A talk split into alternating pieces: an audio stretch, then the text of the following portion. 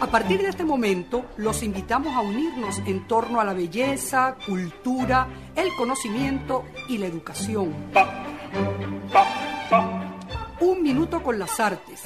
La Academia en tu radio con Susana Benco, Humberto Ortiz, Álvaro Mata y Rafael Castillo Zapata. Por Capital 710, tu radio. Buenos días, amigos de Radio Capital 710 AM. Bienvenidos una vez más a su programa Un Minuto con las Artes, la Academia en tu Radio. Esta mañana estaremos acompañándoles con inmenso placer Nelson Rojas en el control, edición y montaje, Jorge Duque en la producción y coordinación de la estación y frente al micrófono Susana Benco, Humberto Ortiz, Rafael Castillo Zapata y Álvaro Mata, todos bajo la dirección de Radamés Pepe Lebrón. Bienvenidos, querida audiencia, y bienvenidos, queridos profesores, a este último programa transmitido por Radio Capital. Eh, bueno, un programa muy especial, cerraremos con broche de oro, ya verán de qué se trata. Eh, pero bueno, antes preguntarle a mis queridos profes cómo los trata este diciembre, Susana, Humberto y Rafa. Bueno, entusiasmadísimos. Eh, bueno, cerramos el año con mucha satisfacción. nos sentimos de verdad bueno, que hemos cumplido una misión importante y, y bueno, siempre muy contentos de vernos nuevamente. Sí, la contentura semanal, esta, esta semana también tiene ciertas cargas especiales, una carga especial realmente, por vamos a cerrar con un programa que confieso que estoy un poquito asustado, así como, como tembloroso y animoso al mismo tiempo, este, pero bueno, muy contento y un gran abrazo a todos nuestros escuchas, a nuestros queridos, a, nuestra querida audiencia, sí. Claro, hoy estamos animados en el temblor, temblorosos en el ánimo, eh, porque bueno, estamos con, vamos a conversar con una figura importantísima, secreta además, que no se conoce tanto en el ámbito de la cultura y sin embargo es una figura muy importante de la historia del psicoanálisis en Venezuela y es además un secreto artista que hoy vamos a tratar de, de velar. Dejo en manos de Álvaro Mata la presentación de nuestro apreciado y distinguido invitado de hoy. Así es, muy contentos de recibir esta mañana a don Manuel Kisser, psicoanalista lacaniano, nacido en Rumania y residenciado en Venezuela desde los tres años.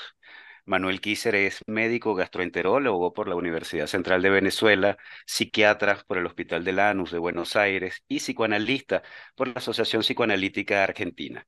Fue miembro fundador y presidente de la Asociación Venezolana de Psicoanálisis, miembro fundador de la Escuela del Campo Freudiano de Caracas y miembro de la Asociación Mundial de Psicoanálisis.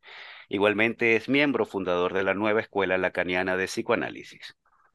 Eh, entre otras publicaciones de carácter especializado, digamos eminentemente de corte psicoanalítico, Manuel Kisser es autor de un cuaderno muy particular. Se trata de Saber Hacer, apuntes sobre psicoanálisis, arte y cultura, publicado por la Sala Mendoza, que compila textos inéditos que exploran los vínculos entre el psicoanálisis y el arte y que también contienen unos curiosísimos experimentos verbales llamados temas y exabruptos, de, bueno, de los que conversaremos esta mañana también. Hay que anotar adicionalmente que junto a su práctica psicoanalítica, Manuel Kisser ha desarrollado un trabajo artístico que abarca ya unos 50 años, enfocado en la pintura y la escultura con piedras.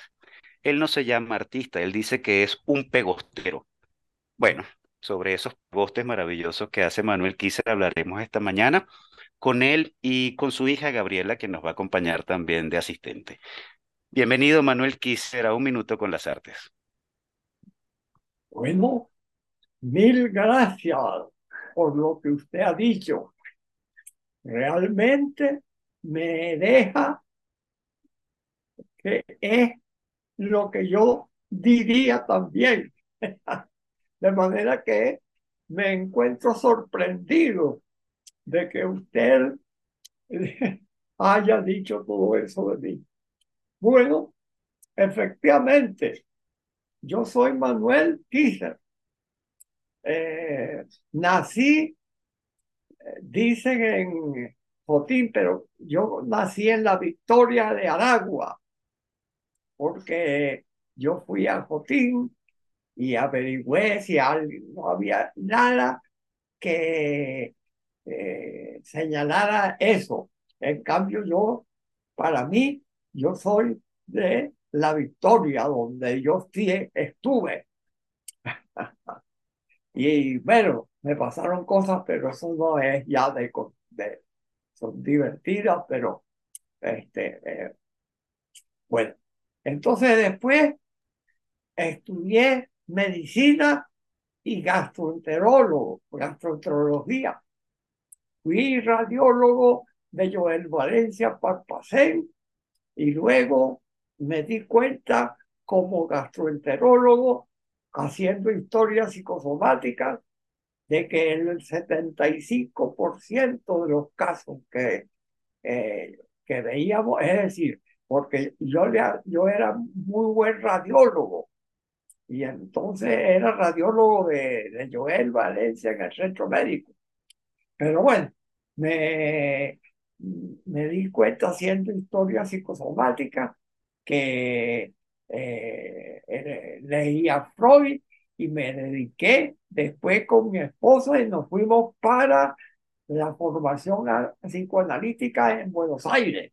¿Y de qué te diste cuenta viendo, eh, haciendo historias psicosomáticas? Bueno, me di cuenta de que era eh, muy importante la, y, que había un descubrimiento, una, una, para hacer una, un análisis más profundo que hacer historia psicosomática. Las historias psicosomáticas me indicaron problemas, los problemas que tenía la gente, que no, no, no eran, no son de cultura. El malestar de la cultura es una cosa, pero el malestar de la neurosis, de la eh, psicosis, de este, el, el malestar en general presentido por un sujeto que sufre por eso y que eh, es, este, eh, es tratado de un modo muy particular este, con lo que él habla. Así es que me interesé mucho por el psicoanálisis. Y eso me duró años. Pero resulta que al mismo tiempo hay una pregunta en ese, en, en cuando yo tenía 90 años, este, ya he escrito el libro Saber Hacer con Alejandro Castro, a quien le envío un gran saludo. Lo mismo que a eh, eh, Juan de Chin, que eran como hermanos míos. Mira, papá, pero ellos, eh, ellos te van a hacer preguntas. Bueno, entonces. Bueno. Para que cada uno te haga una pregunta. Tranquila, Gabriela. Gracias, gracias. Yo le hago la primera pregunta entonces, querido Manuel. Don Manuel. Humberto. Humberto, está hablando Humberto Ortiz. ¿Cómo eh, bien, bien, un placer saludarlo y tenerlo por esta vía también y verlo, me encanta verlo. aprovecho el cuento que está echando usted para preguntarle exactamente entonces eh, cómo podría usted describirme o narrarme las cosas que ahora está haciendo en estos días, que está haciendo en estos días, para desde ahí arrancar como la, la entrevista a partir de, de cómo usted me explica lo que está haciendo. Bueno, yo le voy a explicar cómo yo, eh, eh, como psicoanalista, tuve que pintar, aprender a pintar a Freud para llevar, porque yo fui invitado a casi toda América, Europa y parte de África, como psicoanalista fui invitado. De verdad que yo, este, cuando me, me, eh, me pidieron que hablara sobre psicoanálisis y arte para publicar ese libro, yo dije claramente, yo no soy artista. Los artistas nacen con una capacidad eh, heredada o, o, y entonces desarrollan eso eh, en una forma que nosotros todos, los que nos interesa el arte, sabemos. pero yo no soy un artista. Entonces, este, eh, eh, eh, vamos a evitar la, la, la, la, cosa de cómo llegamos a, a, esta casa con, a, a construirse y etcétera, porque en esta casa yo venía, comía, yo vivía aquí en esta casa, pero trabajaba mucho en psicoanálisis. Entonces, cuando yo comía, salía a la cuadra a caminar y a, para hacer ejercicio y ahí estaban construyendo casas que da miedo y había piedras en el suelo, pero en toda la cuadra y yo recogía eso. Esas piedras las fui recogiendo sin saber cómo. Eh, sí, sí, sin saber para qué, pero me gustaron y recogí, recogí. Entonces mi esposa me dijo, pero vas a llenar el, en la casa de piedra, ¿no?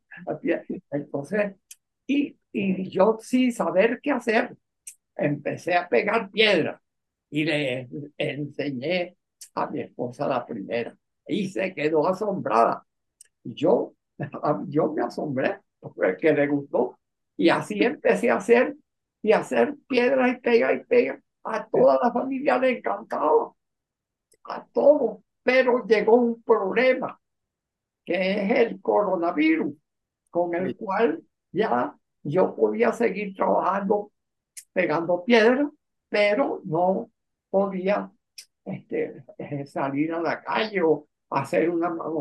Bueno, nadie iba a ver una exposición de lo que yo hacía de Así que pasé mucho tiempo pegando piedras hasta que pegué un primer lienzo este, y, y, en el lienzo uso piedras, uso este, cartulinas, este, uso botones, uso este, plata, eh, en fin, paletas. Paletas, este, bueno, y entonces eh, hago dos, dos cosas.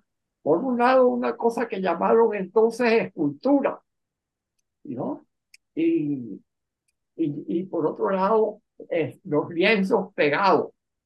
Entonces, yo tengo una cantidad de, de eso y en la medida que el tiempo pasó, por ejemplo, yo todavía veo algo de psicoanálisis, veo una, una, una paciente, yo, yo veía eh, de dos o tres, pero yo no, ya yo no estoy, yo no tengo eh, ni siquiera yo diría la edad, pero yo no estoy dedicado ahora más, sino a pegar. Soy un pegostero o un pegostino. Pegostero porque pego. Señor Pegostino, una pregunta le quería hacer justamente con respecto a esa, esa afición de usted por pegar Ajá piedras en primera instancia que me sorprende cómo usted logra hacer pegando piedras y piedras unas esculturas livianas que de una fragilidad que parece que en cualquier momento se pueden caer, hay una fragilidad en esas piedras y el trabajo de pegar una cosa material tan fuerte y ir creando como sutilezas a partir de la materia fuerte ¿Cómo, ¿Cómo, puedo entender yo ese, ese, ese gusto por trabajar con la piedra, señor Manuel? ¿Cómo, cómo, cómo se lo explica usted a usted mismo o, o, juega sencillamente? No sé, es la pregunta que se me, me provoca eh, hacerle ahora. Bueno, mire, yo eh, comencé a, a, preguntarme qué hago yo con estas piedras y empecé a pegarlo así. Este, pero claro, yo pensé que estas piedras vienen de gente que hace edificios, que construye, y uno ve las construcciones diferentes, belleza o no, de, de lo que voy a usar esas piedras, pegándolas a ver qué pasa, sin tener esta idea de que eso iba a ser, eh, se iba a transformar en nada de eso. Eh, ni que yo iba a ser un pegostero, porque yo hacía eh, entre paciente y paciente pegaba uno o dos, y venía otro paciente y, eh, mi trabajo eh, era psicoanalítico. Este, En 1980 vino aquí Lacan, Jacques Minelli, Edith Lorán, Edith Lorán. Bueno, nos apreciamos mucho. Entonces, eh, yo era fundamentalmente psicoanalista, pero me transformé en pegostero en la medida que todas las cosas que yo hacía le gustaba a mi familia. ¿Y a ti? Y a mí, me, a mí me, gustaba, este, pero yo eh, perdí la, casi la vista, no totalmente, pero sí, yo no veo, por ejemplo, eh, pero eso fue, fue después de los 90 años. En un momento dado me dio una cuestión en la vista que me hizo perder ojo izquierdo y el derecho de, de luz, luz, pero la luz también me, me total que yo sigo pegando piedra y todavía sigo pegando piedra. Es lo que hago, pero o pego lienzo. Y, y, y lo que eh, hago es, es, una cosa que resultó, este, primero, yo no encontré nunca en, en ninguna parte en el mundo alguien que pegara piedra y que eso gustara tanto. En segundo lugar, este, empecé a darme cuenta que eh, yo podía con las manos y tocando la, lo que hago, este, eh, dejarlo así. Ahora usted me hizo una pregunta. Eso es, eso son cosas que son débiles, que se caen. Bueno, este, eso depende de la, eh, de la, del pegoste. Es decir, de la pega. La, la pega que era magnífica era la elefante, pero yo no sé por qué desapareció. Entonces yo tengo otras pegas con las cuales pego. Yo pego, por ejemplo, yo tengo ahí haciendo una cosa. Cuando ya termina, yo lo dejo y le hecho dos, tres veces eh, pega, ¿no?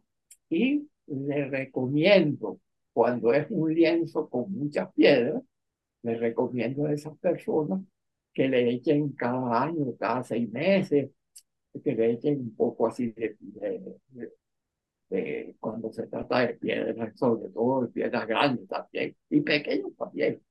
Claro, yo, pero yo le, que, yo le quería, disculpe muchachos, insistir en, en, en, un asunto que es mi, mi lectura leyendo sus textos y viendo su trabajo. usted, me dirá si me equivoco o no, pero hay, hay una, una especie de, de, de, metáfora en ese, ese constructo de piedra que usted hace con el mismo trabajo, con el lenguaje del, de la terapia lacaniana. Uno va levantando posibilidades de sentidos con un lenguaje que no se sabe exactamente a dónde va el discurso, pero va levantando posibilidades de sentido.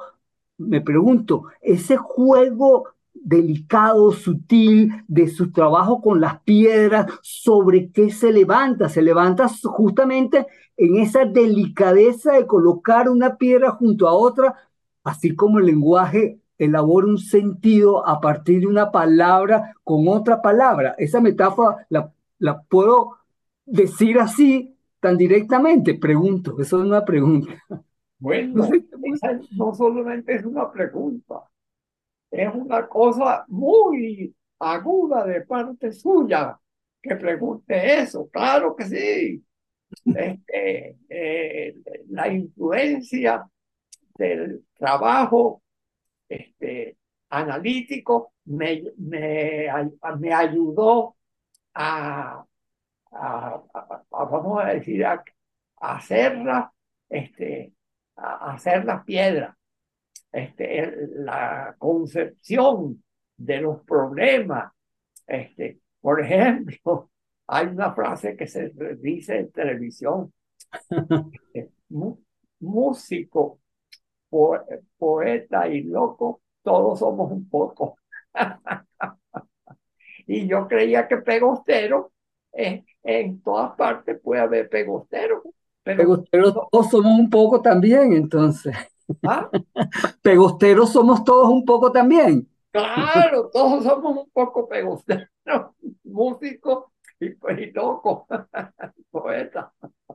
Eh, vamos a decir, yo no tengo la sensación de ser un artista, Eh, pero, pero, pero eh, le pusieron los nombres del arte. Por ejemplo, las piedras eh, la- las llaman este, eh, las piedras puramente piedra es escultura. Cuando pongo en los lienzos, pues es un lienzo. Este, eh, pero lo, pero lo, lo llaman así, lo llaman, digamos, artísticamente. Pero yo no soy alguien que, este, que se puede decir que se llama artista. Miren, yo antes de ese eh, tuve que hacer retratos de Freud y una cosa que llamaba mensaje garabeico, pero eso era, me, me divertía. Garabeico es porque yo hacía garabatos, garabatos de, de colores. Y bueno, y si a usted le gustaba, bueno, era para usted el mensaje, se llamaba mensaje garabeico. Bueno, ahora viene una canción para ti. Ajá. Así es, don Manuel. Vamos a hacer una pausa y en la próxima parte hablamos de los mensajes garabeicos. Vamos a escuchar a don Simón Díaz con Caballo Viejo, los compromisos comerciales de la emisora y ya regresamos en nuestra conversa con Manuel Kisser.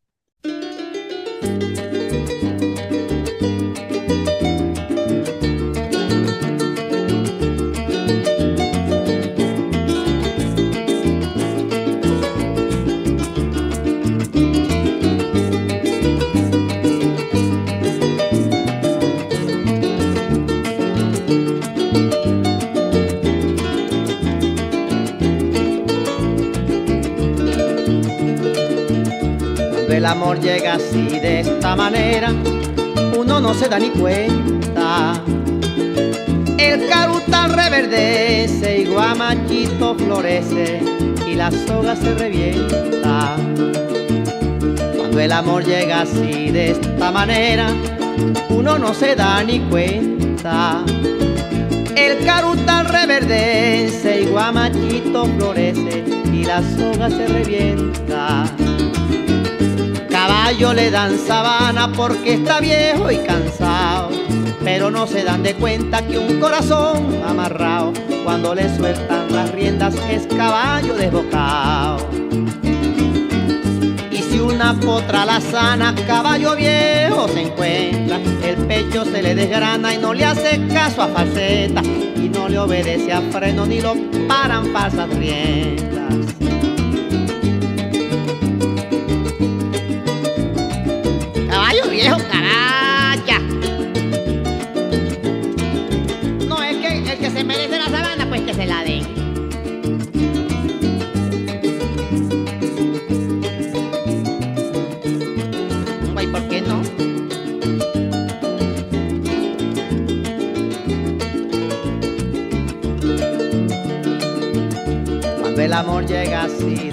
Manera, uno no tiene la culpa. Quererse no tiene horario ni fecha en el calendario cuando las ganas se juntan.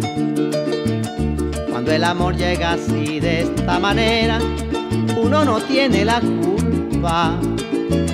Quererse no tiene horario ni fecha en el calendario cuando las ganas se juntan. Caballo le dan sabana y tiene el tiempo contado. Y se va por la mañana con su pasito apurado a verse con su potranca que lo tienen barbascao. El potro da tiempo al tiempo porque le sobra la edad. Caballo viejo no puede perder la flor que le dan, porque después de esta vida no hay otra oportunidad.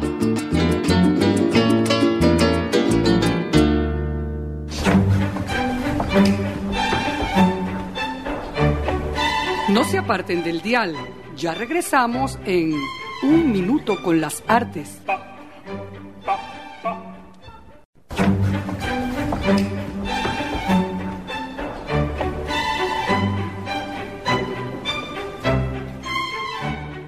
Regresamos, amigos oyentes, después de escuchar al gran Simón Díaz con Caballo Viejo y los compromisos comerciales de la emisora, por supuesto, y continuamos con nuestra conversa con don Manuel Kisser. Susana, ¿qué tienes para nuestro invitado? Bueno, yo justamente me preguntaba cómo sería eh, entrevistar a un psicoanalista, porque generalmente uno se imagina que es el psicoanalista el que indaga, el que lo analiza uno, y luego, bueno, determina pues un determinado tratamiento o estrategia de vida, en fin. Pero aquí estamos al revés, ¿no? Entonces, eh, ahora el psicoanalista es a quien yo entrevisto, es mi sujeto a indagar, y en efecto, leyendo es su libro, bellísimo, Saber Hacer, realmente me encantó de una emotividad y una sensibilidad increíble. Yo me hice ahorita dos preguntas. Y una tiene que ver con lo que Humberto preguntó antes. ¿Cómo un analista cae en el placer del hacer sin analizar, sino con la máxima espontaneidad? Porque esas piedras que se pegan, eh, bueno, generan formas, hay un placer en la materia, hay un placer en crear nuevas formas. Entonces me decía, bueno, hay como un paréntesis entre el lado racional, y no voy a decir que no, sensible también del psicoanalista, obviamente, con el del artista que se entrega, que se entrega tal vez a lo más espontáneo e inclusive, en cierto modo, a una condición tal vez casi infantil, porque hay como un placer por la piedra, desde, bueno, yo creo que es un placer originario. Eh, por lo menos así yo, yo, yo me lo percibo en mí misma también, ¿no? Y tengo también otra pregunta que viene, que deriva pues de una confesión que usted hace al final del libro, que es que después de, de, bueno, de contar su proceso, sus cambios de orientación en la medicina, bueno, pues llega a pintar, llega a esculpir, pero luego dice, en algún momento pensé dedicarme a la fotografía, pero temí que me arrastrara esa pasión. Y yo me digo, ¿por qué? Imagen un analista que de alguna manera debe dominar también sus pasiones o se entrega a sus pasiones o las disfruta. ¿Por qué no también en aquel momento entregarse a la fotografía, al placer de la imagen en aquel momento? Bueno, le tengo esas dos cosas, esas dos preguntas. Bueno, le puedo eh, responder de esta manera. saber hacer eh, es algo fundamental en el trabajo psicoanalítico. Porque en psicoanalíticamente hablando, eh, se puede hacer cosas sin saber lo que se, eh, lo que se está haciendo, ni las consecuencias, ni nada, sino se pueda, como dicen, actuar, actuar eh, eh, en forma negativa, este, y nosotros conocemos, bueno, ya gente que es así, delincuente, que hacen cuestiones, este, y, que eh, ya saben, pero aceptan que son malos. Pero saber hacer es también una interrogante que se obtiene en el análisis.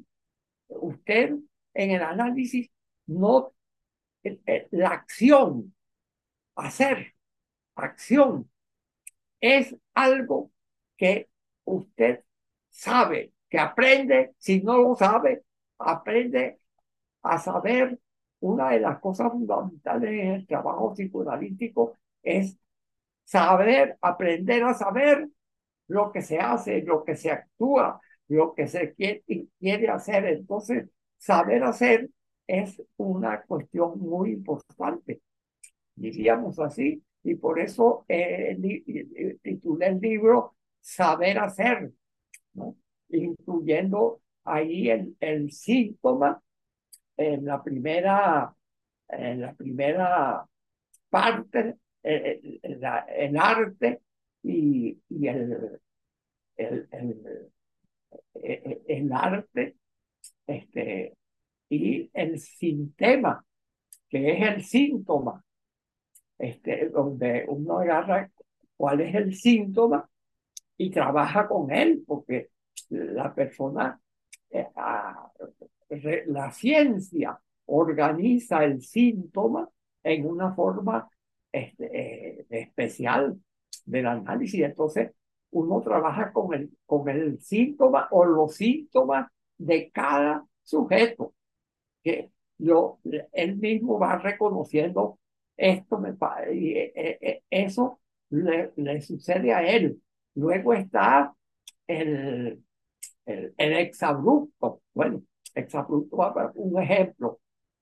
Eh, aquí en esta calle, en la, bueno, en la calle de Santa Fe, oí un día un, joven que caminaba toda la calle gritando, los amo, denme algo, los amo, yo los, o sea, es eh, aquello que se hace así, con, eh, con formas de preguntas este, para obtener algo, pero que no son en realidad ciertas, porque eso no puede ser así, pero sí puede hablarse así.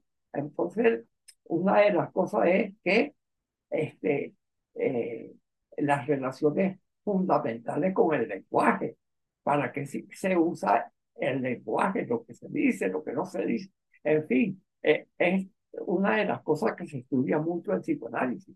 ¿Y, y cómo tú ves la, el, o sea, la, lo que te, te pregunta Susana, como la parte racional, científica del análisis y tu gusto por el arte, que, que, es como un gusto más por algo más irracional, más inconsciente, más espontáneo. ¿Cómo tú has combinado eso?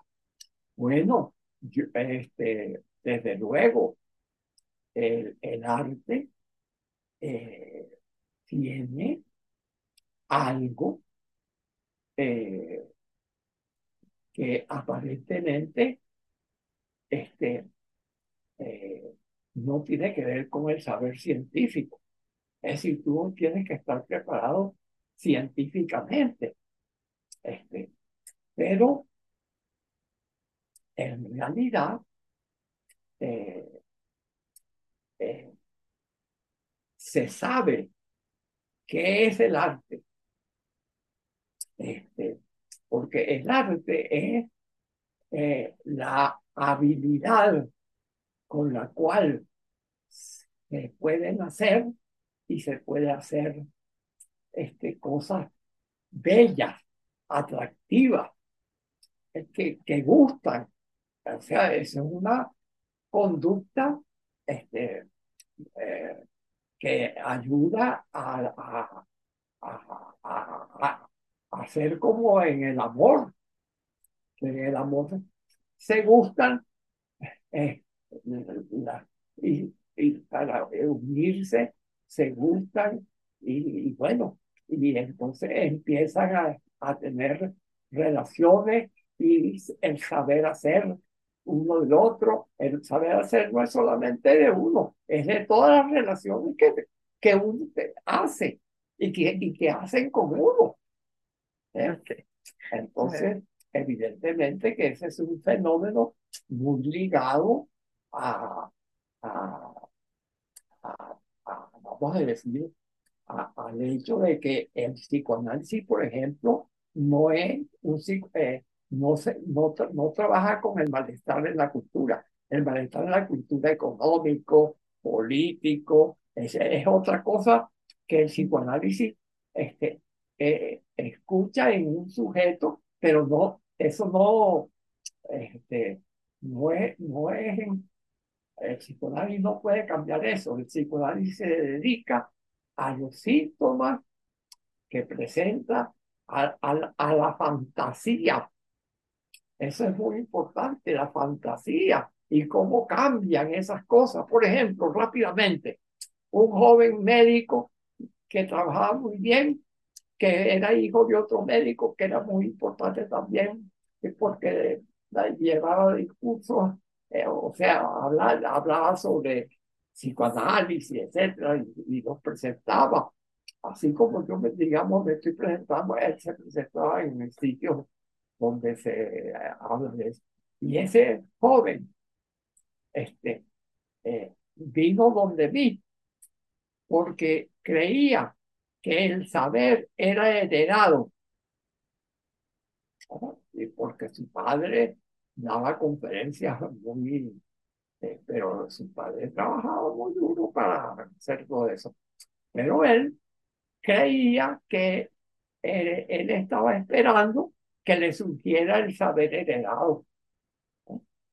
Hasta que por fin, trabajando él, y yo no, fíjese, yo el psicoanalista no es que le impone nada, sino lo pone a trabajar sobre el saber heredado hasta que él llegó al punto en el cual se dio cuenta de que él mirando todas otras cosas, otra gente, no solo a su papá, a quien él creía que era la manifestación de saber heredado, se dio cuenta que el saber no era heredado y terminó su análisis así. Entonces, este, es decir, terminó sabiendo que lo que él tenía era una fantasía, un fantasma que lo hacía creer que él iba a ser un gran este, este, este iba a tener un saber infinito, pues todo lo que, eh, y sin necesidad de uno de hacer el esfuerzo de aprender algo de, de lo que está haciendo. hay, que, hay, que, hacer entonces. ¿Cómo?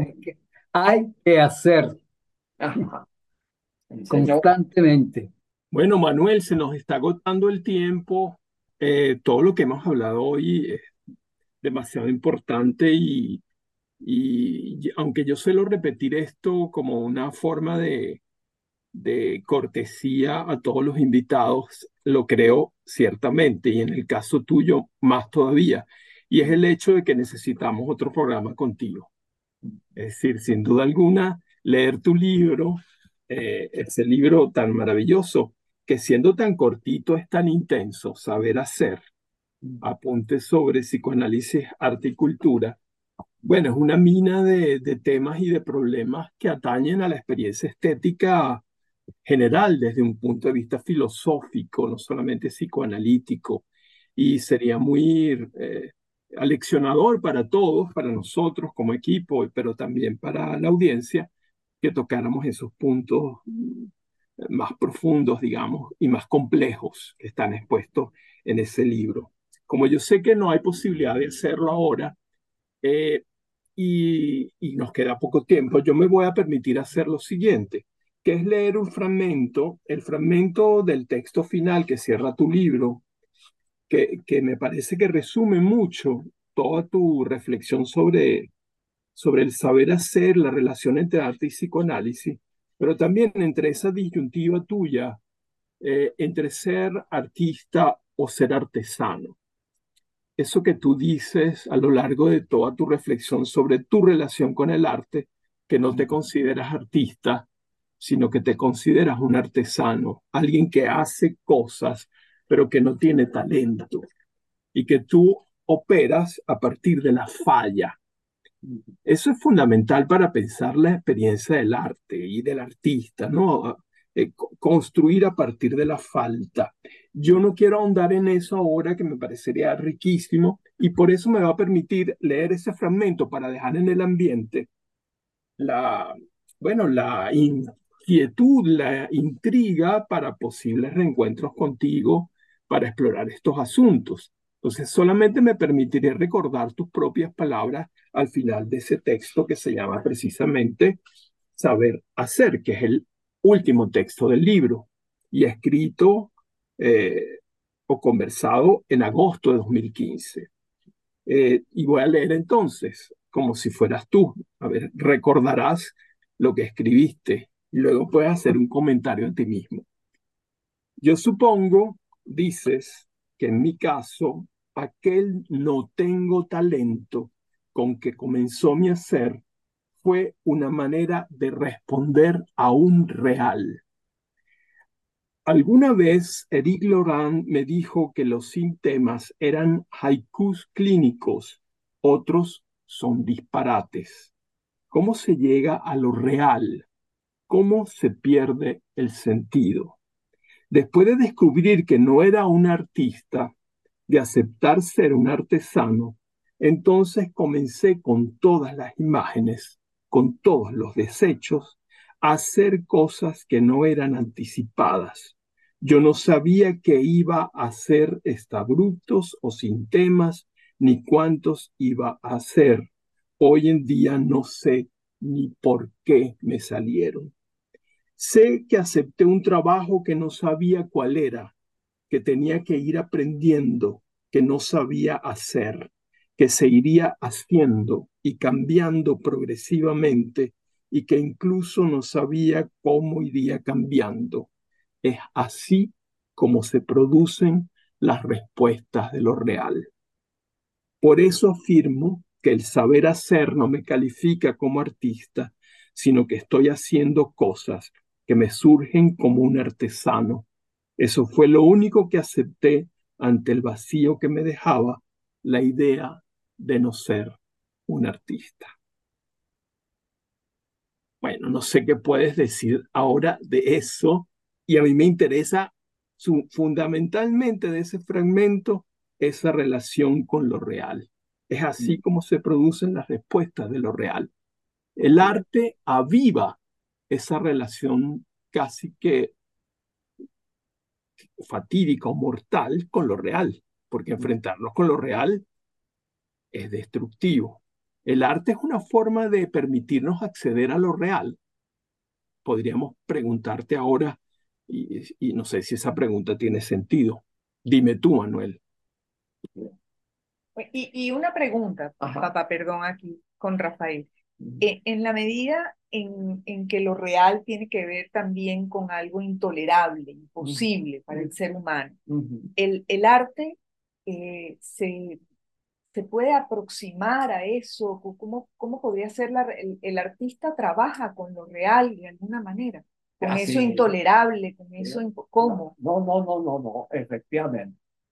Eh, el artista tiene la, la posibilidad de saber que tiene ese goce, que él goza haciendo eso, que tiene, disfruta eso, él tiene un goce, porque hay un goce que es muy bueno. Él, haciendo y, eh, y cómo tiene que ver ese, ese goce. Bueno, ¿quién? Él solo no lo va a hacer. Él comienza a, eh, a, a obtener eh, bueno, este, palabras, aceptaciones, este, le, dicen que lo que ha hecho es formidable, en fin, eh, eh, y, él, y él hace eso, le cuesta y le cuesta pues, y le puede costar mucho. O sea, hay que trabajar mucho, para, incluso para poder vivir con esa actividad.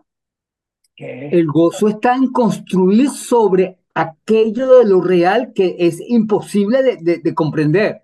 Más o menos, el gozo está justamente ahí, construir sobre lo que no comprendo absolutamente nada. Y, de ahí construyo y construyo. Se trata de eso. Exactamente. Así, eso es lo que, es lo que este, uno puede saber eh, que, que, que, pinta, pero este, y, y o, o que hace eh, eh, hace cosas que son agradables y que a él le gusta. Él puede saber eso, pero goza con eso. Él goza con el hecho de que lo pongan, eh, mejor dicho, que valoricen, pues. O, o también está la desvalorización. El entre mujeres y hombres la desvalorización y la valorización juega un papel muy, en, porque es que eso interviene en todos los aspectos de la vida. A ver, ahora, don Manuel, yo le quiero preguntar, eh, porque estamos ya cortos de tiempo para cerrar el programa, le habla Álvaro Mata, yo le quiero preguntar por el nuevo libro suyo que viene por allí, y es que viene otro libro que se escribió a la par de Saber Hacer, que publicó la Sala Mendoza en 2015. Bueno, este nuevo libro suyo se publica a comienzo de 2024, según nos enteramos. ¿De qué se trata este libro, don Manuel? ¿Qué vamos a encontrar en él? Bueno, fíjese usted, yo escribí ese libro, mejor dicho, yo empecé a escribir artículos de psicoanálisis. Y, y escribí, y escribí, y escribí. Y qué feo que me pasó, que me dio la cosa en los ojos. Entonces, ya yo creía que este, incluso se me olvidaron lo, lo que había escrito. Es que ya no recordaba yo, eh, pero entonces una hija mía que ustedes conocen bien, que está aquí, Gabriela, llegó y empezó en la casa a encontrar los escritos que yo había hecho. Bueno, y entonces eh, eh, nos dimos cuenta que ahí había otro libro de psicoanálisis este, que iba más, más allá de el, anterior. Eh, hay, este, no me acuerdo cuánto, cuánto artículos. 40. ¿Ah? 40. 40 artículos. Que, y fíjate tú, yo cuando me, me puse este, ciego, me creí que no existía ninguno. O mejor dicho, se me olvidó, pues, porque con la, con, no, estaba acostumbrado a ver y a escribir y a leer, yo ahora no puedo escribir ni leer. Entonces ahora, este, Gabriela, este, me encontró y empecé a recordar cosas, ¿sí? porque ahora estamos haciendo un nuevo libro con unos artículos que hice, creo que a partir de 19, cuando cumplí 90 años, ¿será así? No, no, entre el 2000 y el 2020. Eh, entre el 2000 y el 2010. Ah. Mire, don Manuel, y entre esos artículos también vamos a conseguir sintemas y exabruptos en este nuevo libro. Este, eh, vamos a conseguir sintemas. Eh, Ajá y exabrupto siempre se consigue. es decir, naturalmente está, pues. Bueno, sí. Sí, vamos a conseguirlo, pero en el sentido no sin poner el título de exabrupto, sino un, un artículo que tienen que ver con, eh, con eso, con exabrupto, con, pero sin que sean nombrado para nada exabruptos, sino que son artículos del psicoanálisis que, eso, que eh, eso sí, esos artículos del psicoanálisis tienen la misma, como, bueno, la misma cosa de un libro, pues todos ellos pueden caer en ese libro. Bueno, muy bien, bueno, estaremos atentos a la publicación de ese libro para acompañarlo en la presentación y, darle la difusión merecida a través de las redes para nuestra audiencia. Don Manuel, nosotros hemos llegado al final de nuestro programa. Qué gusto haber conversado con usted. Queríamos agradecerle por habernos acompañado esta mañana. Mil gracias a todos ustedes. Le doy mi mayor cariño, afecto y reconocimiento Muchísimas gracias, don Manuel. Muchísimas gracias. Un gran honor para nosotros su reconocimiento, evidentemente. Bueno, Manuel, cuando salga este segundo libro, vienes de nuevo para acá. Pero por supuesto. Dios mediante. Te tendremos aquí. Ok. ¿Cómo no? Siempre, siempre bienvenido. Gracias, pues. Qué, qué, qué cosa tan agradable ha sido esta, estas relaciones, este contacto. Bueno, un abrazo para todos y mil gracias. Y un abrazo para usted también. Agradecidos con don Manuel Kisser por habernos acompañado esta mañana en Un Minuto con las Artes, programa que ya está por llegar a su fin, no sin antes revisar la agenda cultural, Susana, que hay por allí. Sí, tenemos que el artista Régulo Pérez inauguró recientemente una exposición individual en la galería Blasini Morrison. En ella prosigue su cosmovisión de la Guayana, así se titula la exposición. Pues habiendo nacido a orillas del río Orinoco, la naturaleza tiene siempre presencia en su obra con toda su plenitud. Por otro lado, tenemos que una nueva exposición individual acaba de inaugurar el artista José Gregorio Graterón, esta vez en Sánchez Espacio Arte, galería que queda en el Centro Comercial Terrazas en Loma de la Lagunita, El Atillo. Aquí los personajes fuertemente expresivos, protagónicos en sus pinturas, son los que realizan estas narraciones de la figuración urbana. Juvenal Ravelo, pues el maestro Juvenal Ravelo expone en el Centro Cultural de Arte Moderno, anteriormente conocido como Centro Cultural BOD.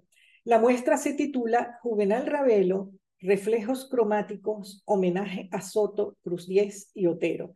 Esta exposición ha sido posible gracias a la alianza de esta institución, ubicada en la torre BNC, ahora BNC en la Plaza La Castellana, con la Fundación Telefónica, la Embajada de Francia en Venezuela y el apoyo del Centro de Arte Daniel Suárez.